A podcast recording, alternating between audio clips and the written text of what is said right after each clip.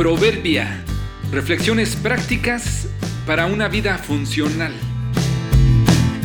Febrero 20. Inevitable comparación. En el viaje de esta vida solo nos diferencia el vehículo en el que viajamos. Viajas por carretera en tu vehículo, no importa la marca o el tamaño que tenga. Siempre es interesante descubrir que te encontrarás con otro más grande, más moderno o más lujoso que el tuyo, otros más lentos o más pequeños. En muchas ocasiones algún intrépido te rebasa presuntuosamente o te sentirás presionado, a veces hasta amenazado por un autobús o un tráiler que aprovechando su gran tamaño, quizás sienta que tiene más derecho que tú. Se aproximará y te obligará a aumentar la velocidad o hacerte a un lado para darle el paso. Si te detienes en algún entronque o semáforo al lado de uno de estos grandes vehículos, no puedes evitar la comparación.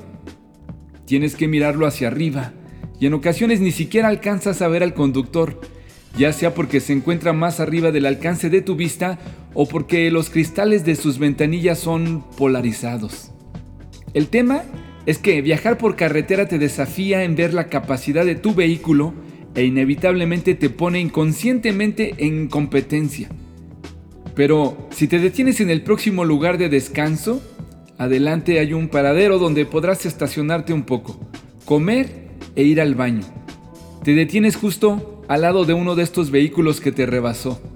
Te das cuenta que el conductor es más o menos de tu estatura y complexión. También se detuvo para comer e ir al baño. La diferencia en la carretera entre tú y él solo es el vehículo en el que viajan. Y te lo puedo asegurar, él también sufre, se preocupa y batalla por dormir en las noches. En este viaje por la vida, tenemos el conflicto de medirnos en base a nuestro vehículo, es decir, el físico, los logros o las posesiones. Pensamos que el que tiene un vehículo más grande o llamativo vale más. Nos deprime no tener lo que otros tienen.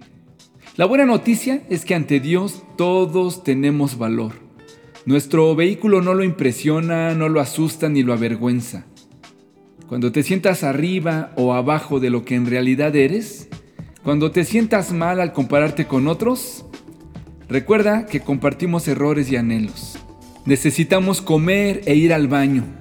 Sangramos igual, nos enfermamos y algún día moriremos.